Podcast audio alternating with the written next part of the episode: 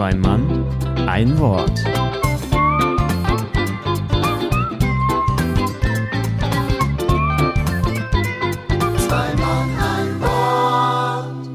Und damit, ja, was sagen wir? Schönen guten Tag, schönen guten Morgen, schönen guten Abend, wann immer äh, ihr oder Sie uns zuhören bei unserer schon vierten Folge. Vier gewinnt äh, des Podcastes Zwei Mann ein Wort.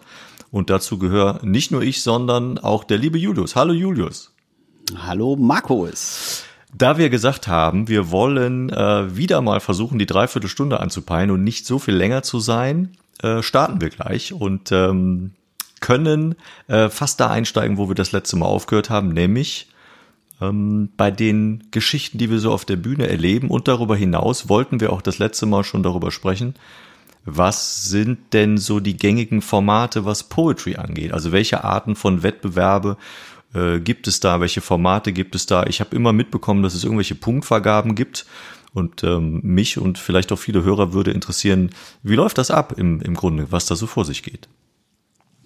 Ja, Poetry Slam ist äh, im Kommen, beziehungsweise schon in den letzten 25, 30 Jahren im Kommen und hat es jetzt mittlerweile auf die großen Bühnen geschafft, die zwar immer noch klein sind, aber für Poetry Slam tatsächlich sehr äh, publik geworden, dieses Format. Aber es ist tatsächlich so, wie du sagst, äh, man weiß irgendwie nicht so richtig, äh, etwas mit Poetry Slam anzufangen. Und deswegen ist diese Frage, die du gerade stellst, äh, eine der häufigsten Fragen immer, was ist das denn, was sie da machen? Äh, und ich immer, früher habe ich dann immer gesagt, ja, das ist wie Heinz Erhardt, nur modern. und dann waren schon mal die ersten, ach ja, dann ist das schön. Ne? Ähm, es ist tatsächlich nicht äh, unbedingt wie Hein, äh, Heinz Erhardt, sondern ähm, man, man darf ja alles, man muss ja nicht zwangsläufig dichten beim Poetry Slam. Es ist äh, ganz einfach erklärt ein Dichterwettstreit. Und äh, der ist äh, angepasst an die etwas modernere Unterhaltungsform, ähm, dass man eben ein Zeitlimit hat. Es gibt ein paar Regeln, die man einhalten muss und eben dieses Zeitlimit ist, ich sage mal Regel Nummer eins, ähm, es gibt immer fünf bis sechs Minuten, wo man seinen Text vortragen kann. Text ist dabei vollkommen egal was, also man kann ähm, Lyrik machen, man kann Prosa machen, man kann äh, irgendwas stottern, man kann irgendwas äh, vor sich hin zitieren, darf man auch, aber nur in geringer Form. Darauf gleich gehen wir noch ein bisschen äh, genauer ein. Ähm, aber es ist letzten Endes ist die Form egal.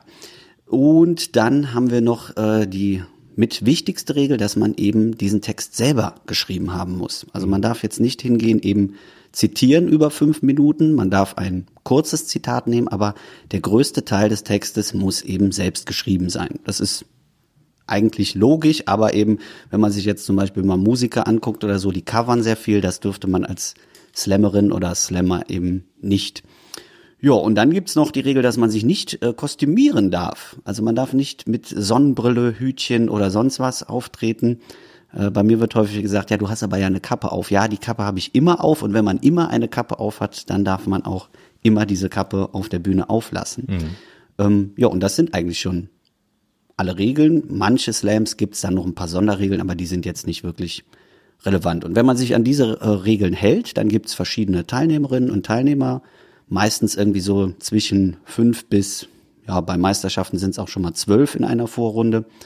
Und äh, dann duelliert man sich und am Ende des Abends steht dann eben fest, wer die Beste oder der Beste äh, Dichter beziehungsweise Dichterin ist. Hm. Und das läuft dann mit äh, Punktvergabe, Applaus, Schilder hochhalten oder wie, wie läuft sowas ab? Ja, auch das ist sehr unterschiedlich. Hängt okay. immer ein bisschen von der Location ab. Das was man vielleicht am, am leichtesten erklären kann, ist dies mit den Punktetafeln. Äh, das ist wie beim Eiskunstlauf. Also es gibt eine Jury, die äh, im Publikum wild verstreut sitzt. Ähm, da werden vorher willkürlich einfach äh, Nummern ausgeteilt von eins bis zehn hat man so ein Täfelchen dann. Und dann darf man abstimmen. Nach jedem Text ist ganz wichtig. Also es wird immer direkt gewertet. Mhm. Ähm, ja, und dann wird ein Durchschnitt gebildet, die höchste und die äh, schlechteste Zahl beziehungsweise Wertung wird gestrichen und dann hat man am Ende auch wieder Punktbeste, Punktbesten und kann dann ermitteln, wer eine Runde weiterkommt. Und das gleiche gilt natürlich äh, auch mit Handzeichen. Ne? Also man muss nicht immer Täfelchen haben, sondern man kann auch sagen, so jetzt hält jeder irgendwie eine Fliegenklatsche hoch oder einfach sein Arm oder es wird äh, irgendwas in die Luft gereckt. Das ist ein bisschen fairer, muss man dazu sagen, weil äh, so Punktetafeln einfach willkürlich verteilt, ähm, ja, dann muss man letzten Endes immer nur die, die paar Leute für die Täfelchen überzeugen und der Rest ist dann egal. Und wenn man wirklich alle zählt, ist es ein bisschen, ja, realistischer. Aber kann man sich vorstellen, bei Meisterschaften sitzen auch schon mal tausend Leute im Saal, da kann man natürlich nicht äh, alle durchzählen. Das wird ein bisschen schwierig. Mhm. Und äh, Applauswertung hast du noch gesagt, das ist dann so die letzte Instanz. Äh, meistens dann, wenn man im Finale steht, dann sind es noch zwei oder drei, die übrig geblieben sind. Und da geht es dann darum, wer den lautesten Applaus bekommt. Und auch das ist natürlich nicht ganz fair, weil ich sage immer, wenn man da Leute im Publikum sitzen hat, die einfach extrem laut sind äh, und äh, vielleicht die Masse dann eher ein bisschen leiser ist, obwohl es mehr wären, äh, ist das alles immer sehr, äh, ja, äh, schwierig zu äh, einzuschätzen und manche Jury-Ohren äh, sind dann auch immer in falsche Richtungen gelenkt, aber letzten Endes ist es natürlich immer nur ein Spiel. Es geht eigentlich um nichts.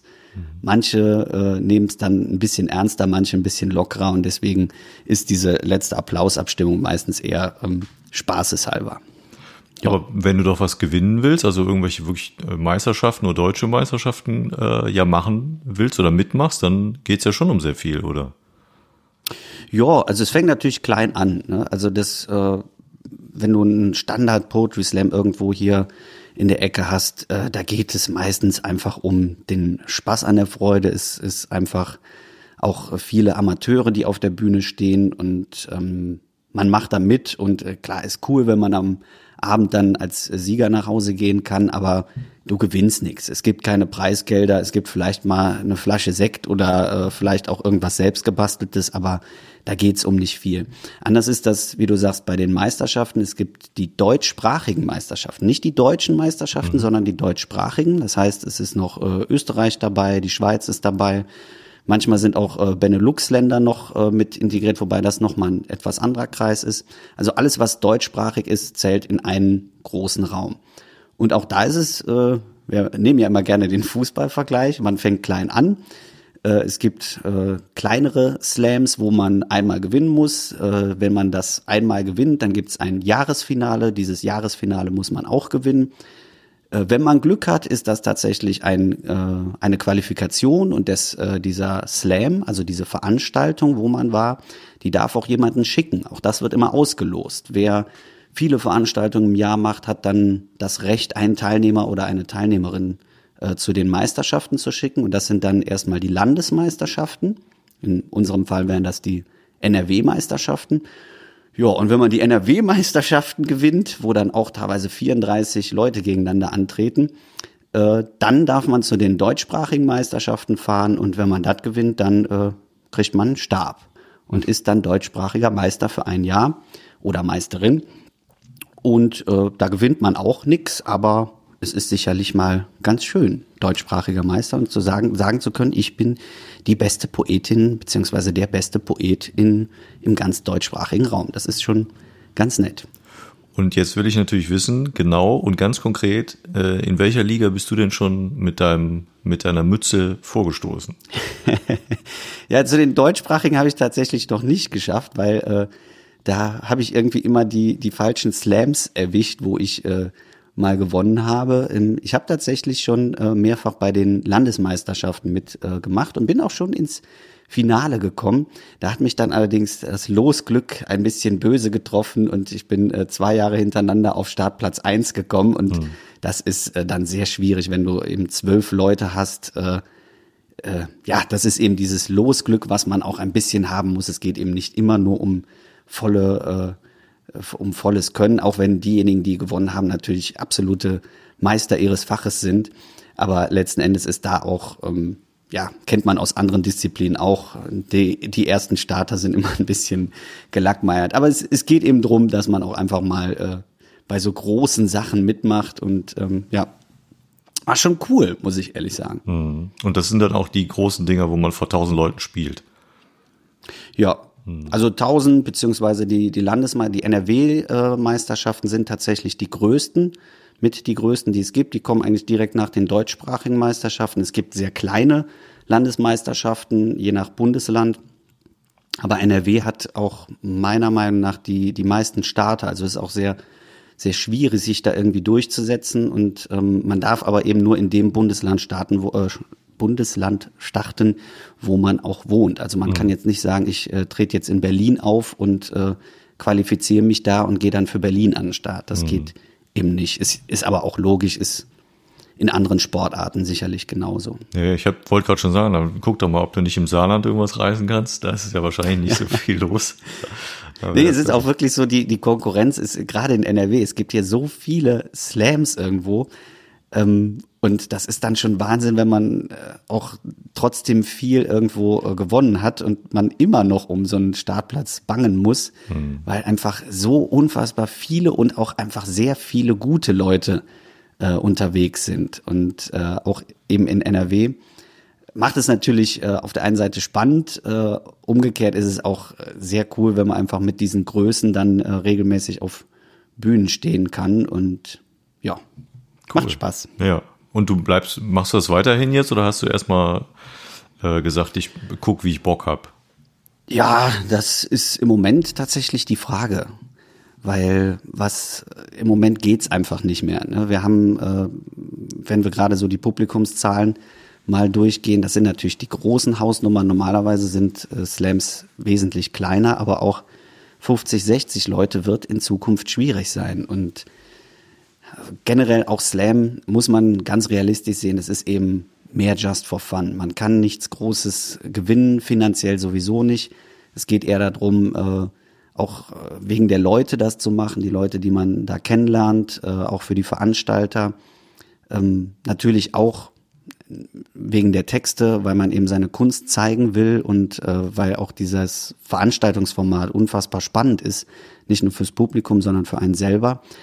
Aber rein realistisch betrachtet, gerade jetzt in der Situation muss man einfach schauen, wie geht das überhaupt weiter? Wie, was passiert mit dieser Szene?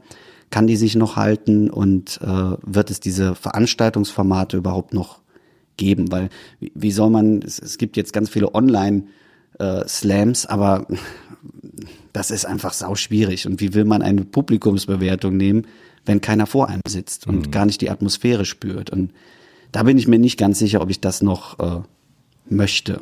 Mhm. Ja. Vielleicht hilft ja auch ein bisschen Abstand und, und ein bisschen, weiß ich nicht, Reset drücken. Ne? Das ist ja manchmal auch so für den, für den künstlerischen Anreiz eine ganz gute Sache, wenn man sagt, ich mache jetzt einfach mal eine Pause oder ziehe mich da ein bisschen zurück und vielleicht hat man dann irgendwie in einem Jahr oder zwei wieder neue Energie oder neuen Bock, weil ich kann mir auch vorstellen, immer wieder äh, jedes Jahr da bei irgendwelchen Wettbewerben zu starten. Das ja. äh, ist natürlich kacke. Und wenn du dann auch noch kein Glück hast mit der Loserei, äh, das ähm, kenne ich Gott sei Dank anders. Ich habe ähm, bei den Wettbewerben immer so einen mittleren Platz gehabt, der ja immer ganz gut ist. Und das ist einfach auch eine Sache wie, keine Ahnung, ja, Fußball, du hast natürlich recht, ne? Real Madrid oder Barcelona ist einfach ein Scheiß los und da kannst du nichts machen, da hast du schwer, ja. ja. Ja, ich meine, auch, auch unabhängig von, von los ist es einfach ähm, schon irgendwo ja, Arbeit, so ein ganzes Jahr drauf hin zu planen, auch wenn man es sich nicht wirklich vornimmt, weil das, das sollte man eigentlich nicht. Also man kann nicht sagen, so ich will jetzt auf jeden Fall ins Finale kommen, weil auch da spielen zu viele Faktoren einfach äh, mit rein. Aber es ist trotzdem irgendwo so, man beschäftigt sich damit ja, und klar. hat das irgendwo immer im Hinterkopf und auch ähm, bei, bei Wettbewerben guckt man dann doch, ah, äh, man ist dann nicht, nicht verbittert, aber man muss irgendwie immer so dann doch möchte auch gerne gewinnen, auch wenn es letzten Endes gar nicht darum geht und man ja auch nichts verlieren kann, weil ob man jetzt gewinnt oder nicht, ist letzten Endes egal, aber man hat es im Hinterkopf ja, und klar. das stresst, das stresst einfach und ich glaube, ähm, da ist bei euch dann auch äh, manchmal in, im, im Genre, dass man ein bisschen entspannter rangehen kann und sagt vielleicht eher, wir machen einen guten Abend und ähm, sind froh, wenn alle irgendwie äh, ein gutes Programm auf die Bühne kriegen. Und im Slam ist es tatsächlich manchmal so, dass man äh, ja sich auch versucht, es ist ja das, der, Wettkampf, sich äh, auszustechen. Man, man hat sich trotzdem gern. Ne? Also es ist äh, wenige Leute, die einem Böses wollen, auf oder hinter der Bühne. aber man hat ja trotzdem irgendwie so Konkurrenz und ähm, guckt dann doch, was macht die oder der andere vor mir, nach mir und wie reagiere ich da drauf, wie kann ich in Anführungszeichen besser sein. Und das ist einfach Spannung, Anspannung und auch Stress mental. Ja, das glaube ich. Oder habt, habt ihr da auch Konkurrenzgedanken? im, im Comedy-Bereich. Ja klar, also den gibt es, den gibt es nicht nur bei Wettbewerben und den gibt es, den gibt es auch sonst bei Mixshows. Ich habe ja, glaube ich, mhm. letzte Woche ähm, diese diese Formulierung gehabt, dass die äh, Menschen auf der Bühne oft sehr zarte zarte Seelchen sind und mhm. ähm, das ist definitiv so. Wenn man sich kennt und dann quasi wieder trifft und sagt, ah ja, wir sind ja schon mal zusammen aufgetreten, dann ist es äh, sehr entspannt und es hängt auch immer von einem selber ab. Also ich ähm, habe eins gelernt, dass man selber sehr für die Stimmung am Abend mitverantwortlich ist und wenn man dann nur hinkommt äh, und sehr wortkarg ist oder auch nicht auf andere Leute zugeht, dann funktioniert so ein Abend nicht so gut und äh, ja, meine Erfahrung ist, dass es mir damit besser geht, äh, aber auch da gibt es Konkurrenz und auch da gibt es Leute, denen ist dann nur das wichtig, wie funktioniert der Abend und wenn die abräumen, ist alles gut und der Rest ist denen scheißegal. Dann sind die in den äh, Zeiten vorher, also die, die Backstage-Zeiten auch schon vor der Show, wenn dann der äh, Soundcheck vorbei ist, dann sind die für sich, dann gehen die raus, dann gehen die telefonieren oder äh, holen sich selber was zu essen, wollen nicht mit einem zusammensitzen. Das gibt's auch alles, klar. Ja. Aber das ist dann, wie es ist. Das, das ist auch nicht schlimm. Es gibt auch dann einige, mit denen will man ja auch gar nicht zusammensitzen. Das äh, ist auch in Ordnung. Dann sucht man sich die eben, ne, die dann passen. Und von den Veranstaltern passt es meistens, weil die äh, gängigen Veranstaltungen ja so laufen, dass man die, die Veranstalter dann kennt oder umgekehrt, die kennen dich und dann äh, wissen die, was, was auf sie zukommt. Ganz im Gegensatz zu diesen blöden äh, Gala-Geschichten ne? oder Weihnachtsfeiern. ich muss es dann nochmal erwähnen. Ja. Da äh, kommst du dann zu Veranstaltungsorten und das war bei einer Weihnachtsfeier bei mir so. Äh, da kommst du da an und dann äh, sagt er, ja, wie soll ich sie denn anmoderieren? Und dann würde ich noch ein bisschen was sagen und dann erzähle ich dem das und dann sage ich, aber Sie wissen, was ich mache. Und dann sagt er, nee, aber der XY hat gesagt, das wäre lustig. dann habe ich gesagt, na prima, ja. was, was kann das denn jetzt irgendwie geben? Und dann, äh, ja, das funktioniert nicht. Das ist so, als würde einer sagen, hier, ich habe eine Platte gekauft und äh, mein Bruder sagt, die ist super. Ja, das heißt ja nicht, dass der andere die auch super findet. Also nur weil du was lustig gefunden hast, was du vielleicht von mir gesehen hast, heißt das nicht, dass deine ganze Firma, die du jetzt gerade hier einlädst zur Weihnachtsfeier, das irgendwie gut findet. Und das glauben aber einige, ne? nach dem Motto, der ist lustig, der muss ich einladen. Und dann kommst du da an und der Großteil der Gesellschaft denkt, Alter, was ist mit dir denn los? Was, äh, hast du keine, keine anständigen Klamotten gehabt oder was? Hier ist Weihnachtsfeier. Ja, ja. also das Gefühl. Wobei das, ja, hm, sag. das ist bei uns ja äh, gar gut gäbe, dass du einfach nicht weißt, was passiert. Hm. Weil äh, erstmal jeder äh, Künstler auf der Bühne hat ja auch immer ein anderes Repertoire. Also du kannst jemanden den Text super abfeiern und sagst, äh, ich buche dich fürs nächste Mal und dann hat er in der Zeit einen neuen Text geschrieben und er ist überhaupt nicht mehr so. Mhm. Ja, und äh, auch auch stimmungsmäßig gibt es da ja, ne, mache ich ja selber auch, dass ich mal sehr lustige Sachen mache und dann ist äh, der Text danach auf einmal total melancholisch und du denkst, ui, der ist doch eigentlich lustig. Mhm. Und äh, dazu kommt eben noch, dass du ja eben auch bei diesen kleineren Formaten immer Leute hast, die äh, spontan auf die Bühne kommen oder sagen so, ich gehe jetzt das erste Mal nach vorne und äh, trage etwas vor und du weißt eben nicht, was die da gerade machen. Mhm. Und äh, deswegen sind diese Abende teilweise wirklich unplanbar. Ja. Und dann kommt noch die, die Losung dazu. Das heißt, du kannst noch nicht mal sagen, okay, äh, bei Person XY weiß ich, dass die äh, relativ gut abliefert, die setze ich zum Schluss, dass man so mit einem guten Gefühl nach Hause geht. Das weiß man eben nicht. Also es kann ja auch irgendwie in eine vollkommen andere Richtung gehen. Äh, nicht in eine schlechte oder eine falsche Richtung, sondern einfach nicht äh, geplant. Mhm. Und äh, das kann sehr, sehr gut sein und äh, eben auch dieser Überraschungseffekt, aber es ist manchmal eben auch, dass du denkst, ui, was ist hier gerade passiert? Ne? Ja. Dann lass uns doch mal den Bogen ein bisschen schlagen. Äh, wir haben uns ja ein paar Kleinigkeiten aufgeschrieben für die vierte Folge. Ja.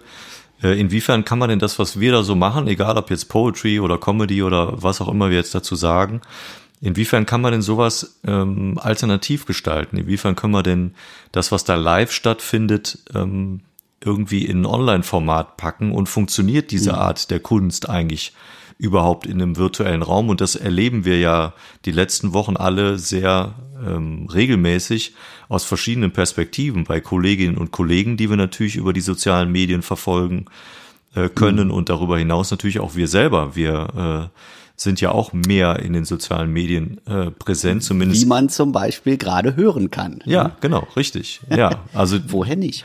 Wahrscheinlich wäre das so schnell auch gar nicht losgegangen, wenn wir jetzt nicht mhm. diese diese Phase gehabt hätten, obwohl wir ja schon seit letztem Jahr oder noch länger darüber äh, gesprochen haben. Aber ähm, das ist einfach ein komplett, für mich zumindest eine komplett neue Erfahrung. Ähm, und ich habe für mich persönlich ähm, festgestellt, dass es gar nicht so negativ ist, was jetzt am Endeffekt für mich dabei rauskommt. Ja. Aber bevor ich das erläutere, würde mich interessieren, ob du für dich, als das, was du äh, für dich selbst entscheiden willst oder was du für dich als Kunst machen möchtest, kannst du das transferieren in diese, in diese Art des Virtuellen? Ja, ich habe echt äh, Probleme. Äh, und das schwankt von Tag zu Tag. Auf der einen Seite ähm, möchte man natürlich gerne weiter präsent sein oder Präsenz äh, zeigen. Ähm, und ganz am Anfang habe ich auch so ein paar Online-Formate gemacht. Da gab es sehr schnell ähm, die Aktion äh, drin geblieben zum Beispiel. Lohnt sich auf jeden Fall. Da sind jeden Tag äh, Künstler, die man sich anschauen kann, Künstlerinnen und Künstler. Ähm, vom DJ, DJing bis hin äh, Poetry Slam ist alles dabei. Äh, tanzen, singen, äh, lachen. Jedes Genre wird irgendwo bedient. Und äh, da habe ich am Anfang auch mitgemacht, äh, eine Aufzeichnung. Ähm, das war für mich einfach ein Experiment. Es hat Spaß gemacht, war eine sehr nette Runde. Und dann wurde ich nochmal gefragt, jetzt vor ein paar Wochen, habe das dann auch nochmal gemacht und irgendwie war es da schon wieder, dass ich dachte, hm, ist das ist das das richtig? Fühlt sich das richtig an? Und ich habe auch gemerkt, äh, bei den Performance äh, lief das nicht so wie sonst. Also ich äh, gerade bei der letzten Online-Aufzeichnung habe ich mich echt, äh, habe ich meinen Text vergessen. Ist mir, glaube ich, ein einziges Mal in der gesamten Laufbahn passiert, dass ich meinen Text vergessen habe. Und auch noch beim Text, den ich schon, weiß nicht, äh, ein paar hundert Mal gemacht habe einfach. Und da habe ich wirklich ist mir bewusst geworden, das funktioniert so nicht. Und äh, mir fehlt einfach dieses Publikum, ne, wie wir es äh, vorhin oder wie ich das vorhin beschrieben habe. Man braucht einfach äh, Reaktion, egal ob da 30 Leute sitzen oder 100 oder nur die 10. Äh, man muss irgendwie eine Reaktion haben, um auch sich selber wohlzufühlen, damit auch der Text wirklich funktioniert. Und das mhm. sehe ich irgendwie in diesen Online- Sachen nicht. Und auch bei, bei ähm, was du gerade angesprochen hast, bei den ganzen Kolleginnen und Kollegen, die im Moment sehr viel machen, auf, auf Instagram oder auf Facebook, äh, diese Live-Sachen. Das ist mal schön, sich anzugucken, aber auf Dauer ähm, merkt man einfach, vergeht auch den, den Leuten, die das machen, nicht die Lust, aber irgendwie die Energie, weil es, es kommt ja nichts zurück. Hm. Und äh, klar, es, es kommen ein paar Kommentare oder Smileys oder Herzchen, aber das ist eben nicht das Gleiche. Ne? Wir haben in der letzten Folge mal über dieses Hochgefühl gesprochen und das kriegst du nicht. Weil, was willst du aus einem Text? Das gibt dir schon irgendwo Energie, aber nicht das gleiche ähm, wie in der Live-Situation. Und da habe ich noch kein Format gefunden, was einen Ersatz dazu bildet. Hm.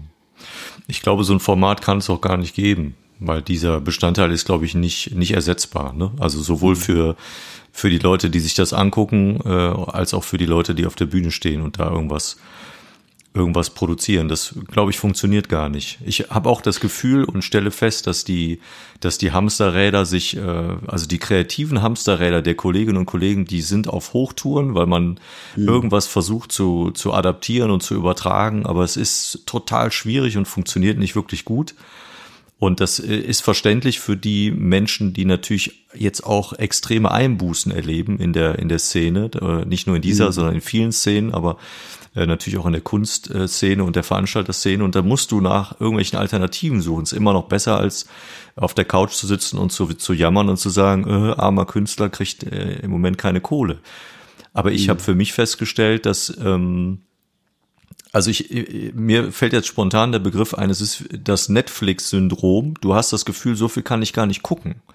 Ja, also es gibt so absolut. unglaublich viel Zeug, dass äh, als hättest du äh, Amazon Prime, Netflix, wie die alle heißen, da ist so viel gutes Zeug dabei und auch so viel, was ich mhm. mir wahrscheinlich gerne angucken würde. aber es ist mir einfach zu viel und das hat nichts mit den Leuten zu tun, die es machen. Äh, und ich will das auch überhaupt gar nicht verurteilen, aber das ist mir einfach too much. Und ähm, deshalb habe ich natürlich auch überlegt, was möchte ich machen, was möchte ich nicht machen. Und für mich ist der, der neue Weg im Moment einfach gut, weil er mir Spaß macht. Aber ähm, machst du denn was? Ja, online? ja, ich äh, mache ja mit mit meiner Agentur zusammen die diese Karma Show. Also das heißt mit der ja. Agentur. Ich liefere einmal die Woche dazu was ab. Äh, da, die fragten mich dann, ob ich Lust hätte und ich war da auch sehr skeptisch und habe gedacht, naja, auch wie du das empfindest, ne? Eigentlich ohne Publikum, das weiß ich nicht, wie das gehen soll und eigentlich ist der, der die Figur ist was, der der hat auch gerne die Präsenz und spielt auch so ein bisschen mit dem Publikum und das mhm. ist ja da nicht da und äh, wie zeichnet man das auf, wie macht man das? Ich habe keine Lust, mich vor eine Regalwand zu setzen, wie alle, ne, damit man da, es muss ja irgendwie auch äh, funktionieren. Ah. Und da war die Überlegung, was mache ich? Und da habe ich für mich festgestellt, dass so diese drei Minuten äh, plus minus äh, für mich einmal die Woche äh, sehr viel Spaß machen, weil es schnell im Kopf entsteht, bei mir zumindest, ähm, und ich da keine Schwierigkeiten habe, weil es nur drei Minuten sind und weil ich auch jetzt feststelle, dass ich mich traue, kabarettistischer zu werden und eigentlich das, was mir so auf der Seele liegt, da verarbeiten kann. Und das ähm, funktioniert gut. Also ich fühle mich mit dem Ergebnis gut. Ich finde es als Ergebnis äh, gut und auch in Ordnung und es entwickelt die Figur. Und auf der anderen Seite ist das Feedback, was kommt, auch gut. Und aus dem Grund ähm, ist das zumindest ein Gewinn aus dieser, aus dieser Krisensituation für mich. Hm. Ja, auch gerade dieses äh, nicht direkte Feedback ähm, hat ja auch in der Hinsicht Vorteile, weil man eben mal Sachen ausprobieren kann, ohne Angst zu haben. Ne? Gehen wir jetzt wieder auf den Wettbewerb ein. Ich wenn ich äh, bei Wettbewerben bin, probiere ich nicht so viel aus, weil ich da gar nicht das Risiko ein, also klar, man kann es eingehen, aber möchte ich nicht immer. Äh, und deswegen probiere ich nicht so viel neue Sachen aus. Wenn du jetzt aber eben, wie du sagst, eine Online-Aufzeichnung machst oder einfach jede Woche Content lieferst, äh, kannst du ja auch gucken, was, was funktioniert denn, ne? Und wo sind vielleicht eher die positiven Reaktionen drauf ähm, und wo kommt vielleicht eher mal so ein, hm, hatte ich mir jetzt ein bisschen anders vorgestellt, aber das ist dann nicht so diese, uh, Situation auf der Bühne, wo man sagt, ah, jetzt muss ich aber irgendwie den Karren noch äh, wieder rausziehen. Hm. Ja, und du, du ja. spielst vor allen Dingen auch manchmal ja Nummern dann wirklich auf der Bühne, die dann super gut funktionieren, äh, wo du aber eigentlich weißt, die ist gar nicht so gut, die Nummer, die kommt einfach nur heute besonders gut an. Und dann gehst du da raus mit dem Gefühl und denkst, das ist eine Mördernummer und du spielst sie irgendwann nochmal und stellst dann aber bei den nächsten fünfmal fest, die ist eigentlich nur Mittel. Also eigentlich ist die noch nicht gut genug, die ist noch nicht fertig. Mhm. und das Schöne bei dem äh, jetzigen Zuhause aufzeichnen ist für mich, dass ich äh, das ganz natürlich lassen kann. Also ich habe äh, meistens vier oder fünf Aussagen, die mir wichtig sind im Kopf. Und ja. ähm, dann gibt es mehr nicht dazu. Und dann setze ich mich hin und dann fühle ich mich da rein und dann mache ich zu 80 Prozent eine Aufnahme. Und das ist jetzt kein Schmuh, das ist wirklich so. Ich mache eine Aufnahme zu 80 Prozent ähm, und dann ist das Ding durch. Und das möchte ich auch mhm. so, weil ich auch nicht, wie beim Podcast, ich habe mir nicht aufgeschrieben, wie ich jetzt diesen Satz formuliere. Ich finde so eine gewisse ähm, Echtheit und das, was du äh, ja auch letzte Woche beschrieben hast, ne, Kunst ganz nah am Natürlichen, ähm, das entsteht nur dann, wenn man es auch entstehen lassen darf, wenn wie in einem ja. Podcast hier Gedanken ihren Weg selber finden dürfen. Das finde ich einfach wichtig. Und das ist für mich eine gute Erfahrung, weil ich mich das bis jetzt nie getraut hätte. Hm. Ja. Nachteil ist, um das noch gerade, Entschuldigung, wenn ich das ja, noch gerade dahinter, äh, Nachteil an dem Ganzen ist, und das habe ich jetzt selbst wieder festgestellt, vielleicht kommen wir dann auch gleich zum Thema Social Media, äh, dass die Art und Weise, wie natürlich dann der Algorithmus sowas dann auch verteilt, völlig ungerecht ist. Ne? Also es gibt ähm, ja. Videos von mir, die sind ja alle ungefähr gleich lang. Irgendwer äh, sagte dann mal, ja, so ab drei Minuten verteilt Facebook das ganz günstig und auch an viele. Ähm, das stimmt aber scheinbar auch nicht. Also ich habe Videos, da geht das für meine Zahlen, geht das durch die Decke, wo ich denke, wow, wahnsinnig viele Leute, die das gucken. Und mhm. dann denke ich, ah, jetzt kommt eine Folge, die finde ich total gut, freue ich mich, wenn das wieder so viele Leute sehen und dann gucken sich das, guckt sich das ein Viertel an und ich sehe auch an den Leuten, die es erreicht, das ist 25 Prozent maximal dessen, was äh, sonst innerhalb von zwei Tagen passiert ist. Und das ist natürlich total frustrierend, weil du denkst, geile Folge, bin ich froh, wenn das Leute sehen und dann kommt das nicht an. Das ja, und das ist doch eigentlich total unfair, dass die Leute das dann gar nicht äh, sehen können, weil sie es nicht angezeigt bekommen. Ne? Und man, man selber denkt dann eben, okay, das ist scheiße. Es kann aber ja genauso gut sein, dass einfach nicht verteilt worden ist oder dass man es falsch zur falschen Uhrzeit gepostet hat. Da, da bin ich auch immer am, am rumtüfteln. Wann postet man und wann ist sein mein Post direkt wieder weg?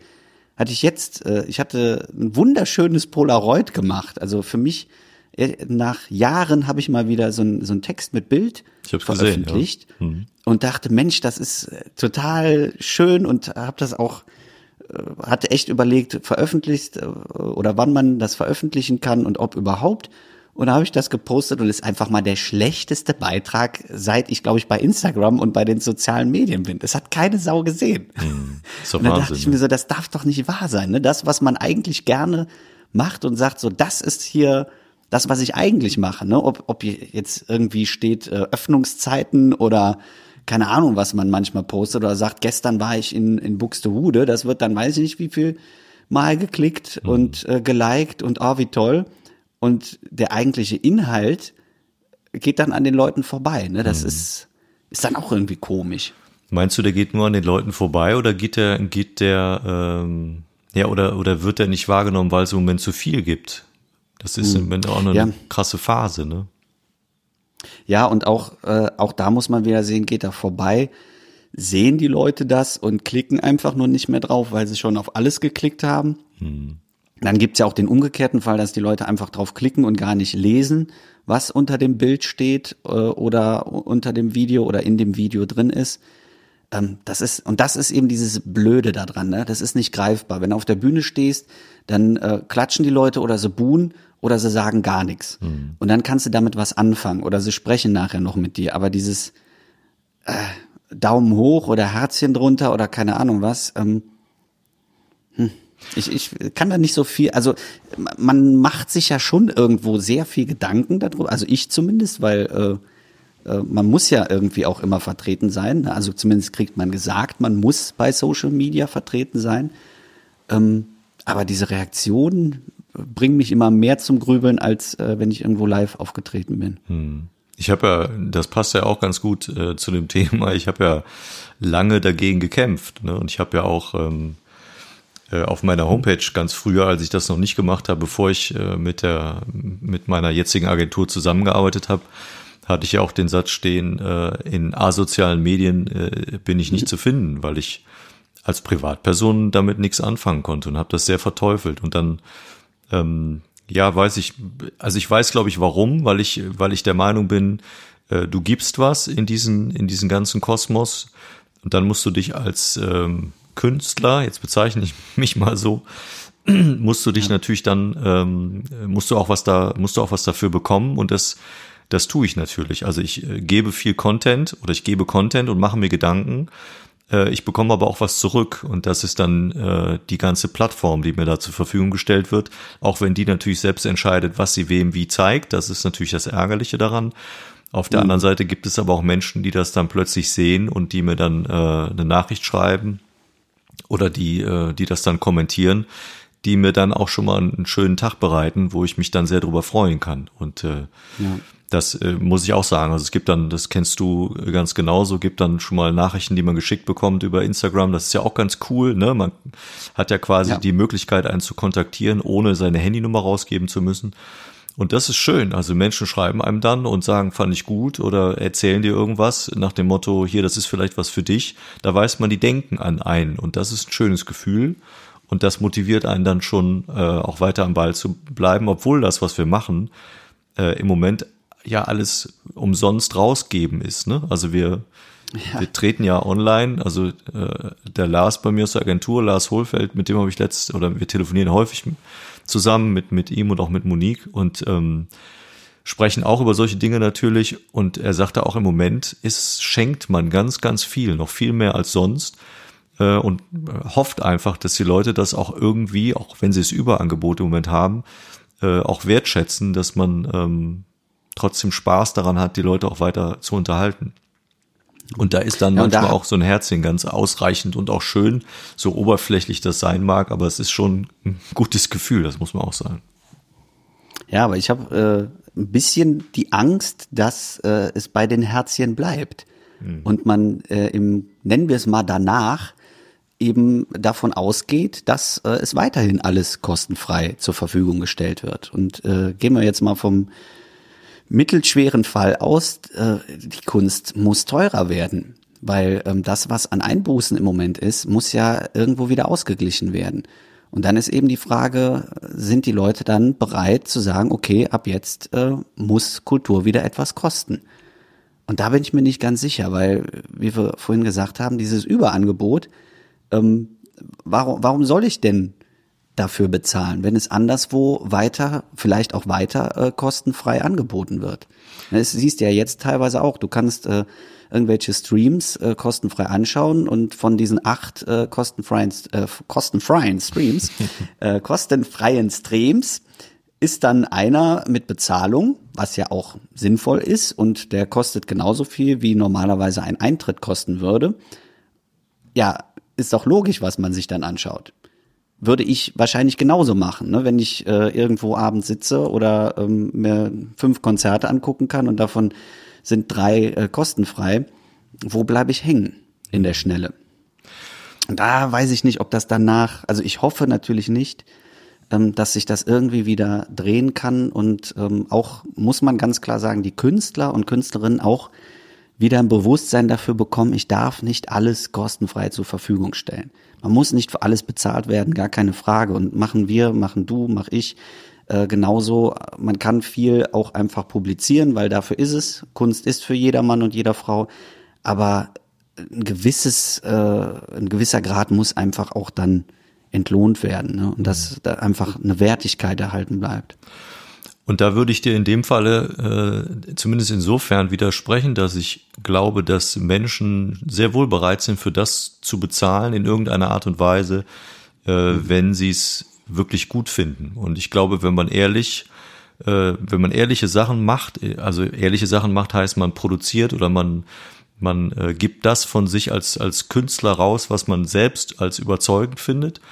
Und wenn das ehrlich ist und wirklich um das Ding an sich ist und nicht um berühmt zu sein, dann glaube ich, sind Menschen da äh, für empfänglich und, und äh, gucken sich das auch an. Und nicht, also nehmen wir mal ein gutes Beispiel. Ich habe äh, vor ein paar Monaten irgendwann angefangen, äh, bestimmte Sportgeschichten, irgendwelche äh, ähm, äh, Boxkampfgeschichten mehr anzugucken. Und irgendwann gab es die Möglichkeit, nachts einen Kampf live zu gucken. Und die ja. kosten, wenn du die live gucken willst, scheiße viel Geld. Und im ersten Moment habe ich gedacht, aber ich kann da bei diesem, bei diesem Pass, den es da gab, kann ich rund um die Uhr auch alte Kämpfe mir angucken. Warum soll ich jetzt für diesen einen bezahlen? Und ich habe den einen aber bezahlt und habe mir das angeguckt. Und es hat, glaube ich, über 20 Euro gekostet für einen beschissenen, blöden Boxkampf. Aber es hat mich einfach interessiert.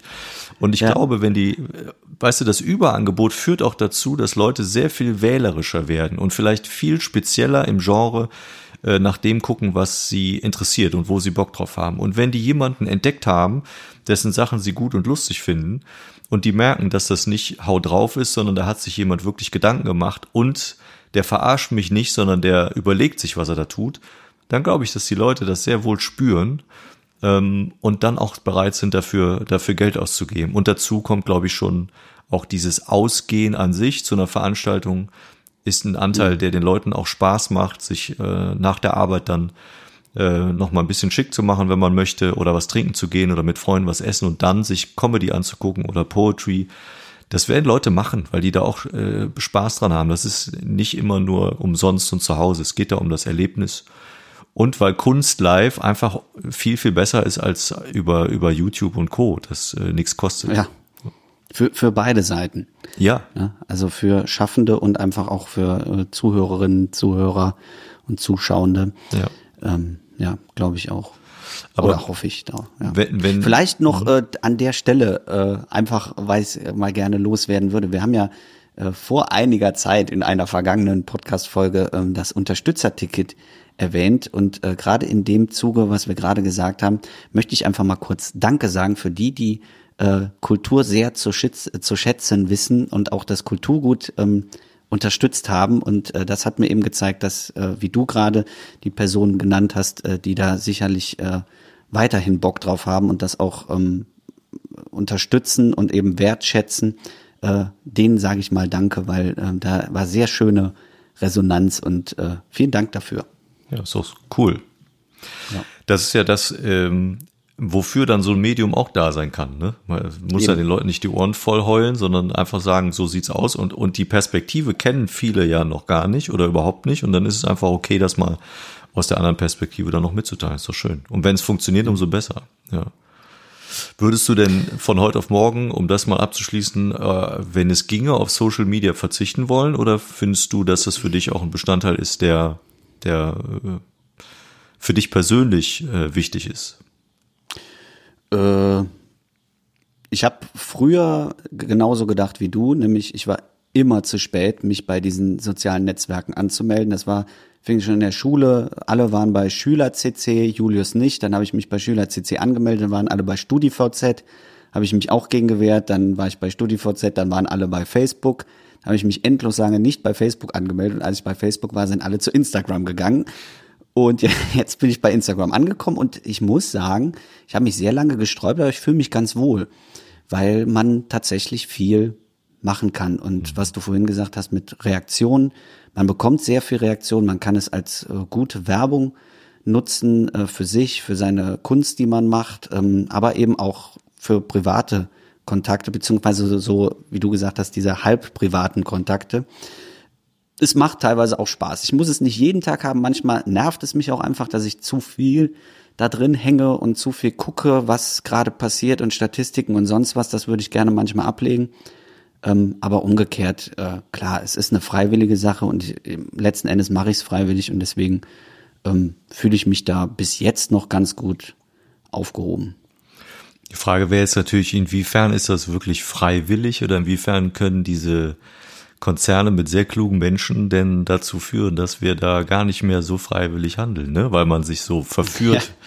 fühlt. Und ich kann das ja, ich kann das ja nur bestätigen. Also ich, äh, Instagram ist für mich das Medium Nummer eins, auch wenn das jetzt für viele schon altbacken ist, aber mhm. mit Facebook bin ich bis jetzt immer nicht warm geworden. Das ist immer so der, der Nachzügler, wenn ich irgendwas äh, veröffentlichen will, dann ist Instagram meistens zuerst und dann, ach ja, muss ja auch noch irgendwas auf Facebook schreiben.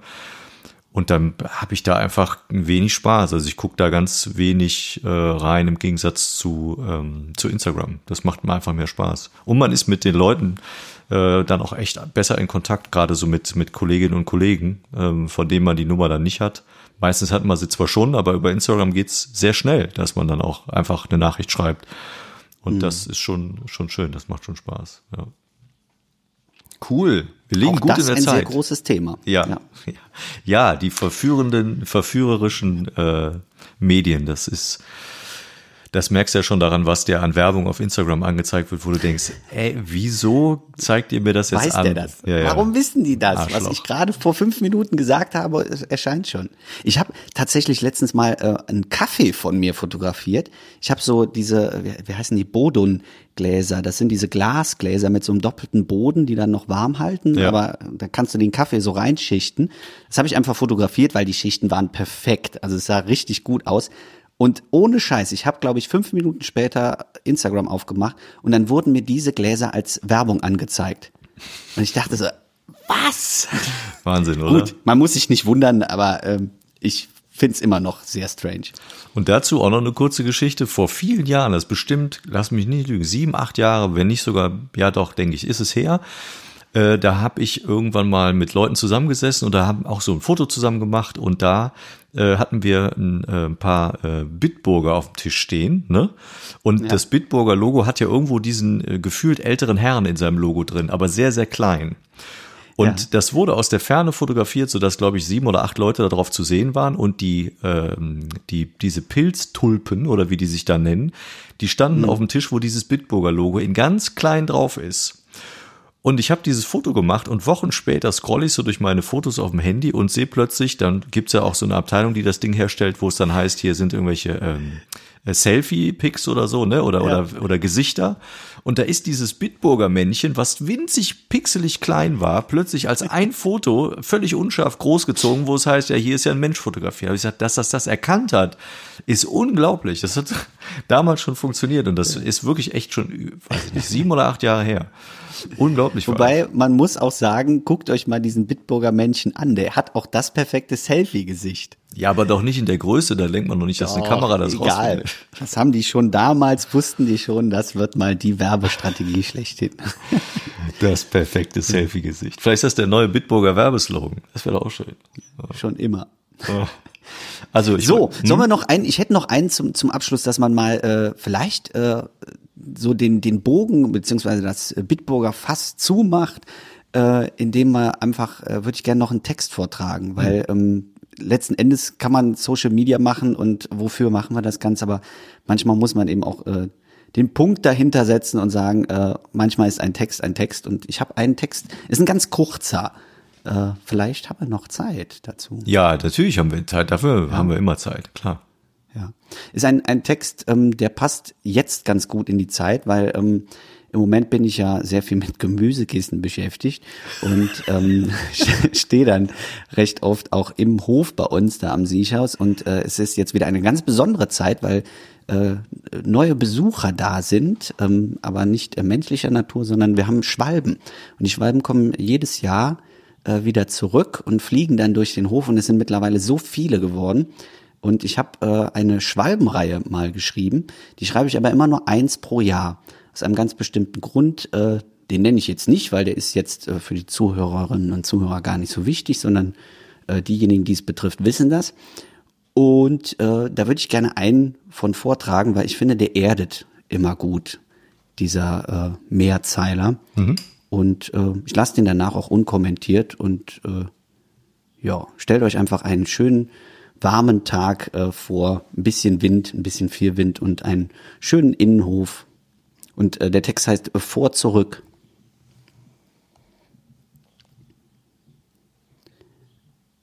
Vor zurück.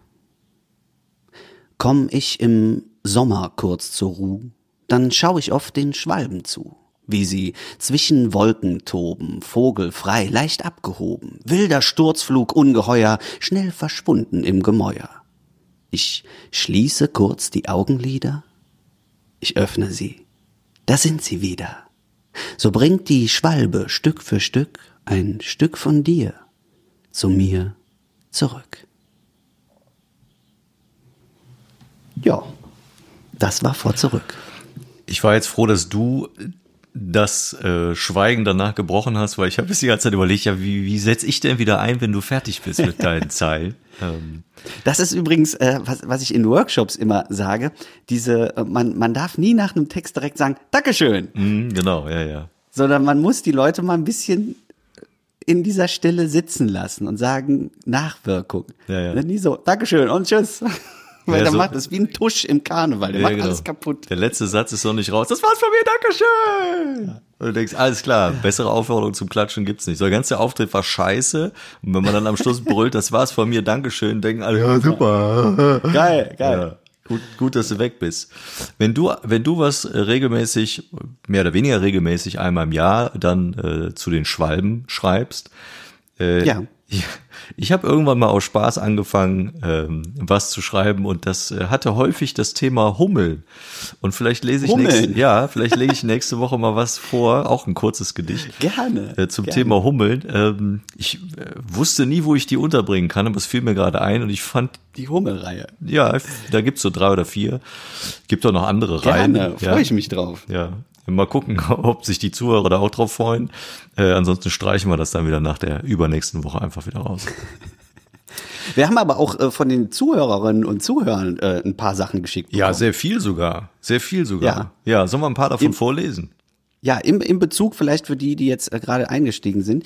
Ähm, wir haben letztes Mal hat Markus äh, gesagt, Mensch, äh, unser Titel zwei Mann, ein Wort, das lädt doch zu Wortspielen ein. Und wir haben den, Rau äh, den Auftrag rausgegeben, einfach mal, äh, vielleicht fällt euch was ein an Wortspielen. Und äh, wir lesen einfach mal hier das Best oft vor. Es ist sehr viel reingekommen. Magst du starten? Ja, ich starte. Ich sag den Nachnamen nicht, aber der liebe Sebastian hat mehrere Ideen gehabt, die so während des Hörens aus ihm rauskamen und äh, ich lese jetzt mal so die ersten drei vor. Äh, das eine war für die Weintrinker unter uns zwei Mann ein Port, was ich sehr passend finde. äh, mit besonders schicken Klamotten könnten wir uns dann irgendwann zwei Mann ein Kord nennen, äh, mit C geschrieben. Und den dritten, den habe ich nicht gecheckt, aber ich lese ihn trotzdem vor und alle, die es kennen, werden sich volles Rohr auf die Stirn hämmern und sagen, du Vollidiot. Die Simpsons-Kenner sagen wohl zwei Mann, ein Board. Ich habe das Gefühl, worauf es hinausläuft, bin mir aber nicht sicher. Ich lasse es unkommentiert und freue mich, wenn das zu Diskussionen unter den Hörerinnen und Hörern führt. So. Wobei man ja auch äh, zwei Mann ein Board für die Surfer nehmen könnte. Richtig. Richtig. Das hatte übrigens auch Sebastian geschickt, ne? Kam direkt danach. Ja, ja. ja. Haben vom, äh, von äh, Peter kam noch ein schöner, den übrigens auch äh, die Eva hatte. Also es gab tatsächlich ein paar Doppelungen. Äh, und zwar, wir sollen doch mal äh, einen Podcast in Norwegen aufnehmen, dann wären wir zwei Mann ein Fjord. Finde ich auch sehr schön. Dann hat uns der Joe auch geschrieben mit der mit dem Vorschlag, wie wär's dann mal mit England und dann äh, würde sich das Ganze zwei Mann ein Lord nennen. Wobei mir gerade einfällt, äh, das ist lustig. Auf der anderen Seite wäre es auch was für Nichtraucherkurs, aber das ist ein anderes Thema. Dann hat äh, Fogg äh, ähm, äh, auch mehrere geschickt äh, für äh, Corona-Hamstern. Zwei Mann, ein Hort. Äh, wobei zwei Mann, ein Hort auch von Isa kam, die sagte, das wäre für äh, zwei Männer, die äh, in der Kinderbetreuung wären. Also Stimmt. zwei Mann, ein Hort ist doppelbedeutig. Dann äh, siamesische Zwillinge, zwei Mann, ein Short. auch schön, sehr schön. Ja. Und äh, dann muss ich noch äh, zum Abschluss, äh, möchtest du den? Wer war ein? ist ja deiner, eine. dann den hast du ja auch. Ist meiner, ne? Mhm. Okay, dann lese ich den auch noch vor. Ich fand den sehr schön, weil er gerade für mich sehr passend ist. Ich weiß nicht, wie es bei Markus aussieht, aber wir sind einfach zwei Mann, kein Sport. Es hört sich schön an, aber es ist nicht so. Also ich äh, habe schon mit Sport zu tun. Deshalb, aber es ist gut. Es klingt gut. Ich auch. Ich gucke. Ja, ich ne? gucke sehr gerne Sport. Ja. Ich finde auch das Ausüben an sich ist, ist äh, eine gute Sache. Ist auch gut für den Körper, genau wie äh, vielleicht schreiben oder andere Dinge auf der Bühne machen. Ja, ja definitiv. Ja. ja. das ist doch prima. Dann sind wir fast im Zeitrahmen geblieben. Das äh, ist ja. doch okay. Ne? Das haben wir ein bisschen was mehr genau. als 50 Minuten, glaube ich, äh, gebraucht. Dann machen wir den Sack dieses Mal wieder zu, wie immer, indem wir gucken, wo der liebe Wenzel ist, der so langsam wieder die Musik anschmeißt. Und wenn du nichts mehr hast, dann können wir uns verabschieden. Ne? Ja, es war sehr schön und äh, viel Spaß diese Woche. Genießt das Leben, genießt die Kunst, online oder virtuell demnächst wieder. Äh, ja. Bis die Tage. Sinne, bis im Sommer. Ne? genau, bis im Sommer. Tschö.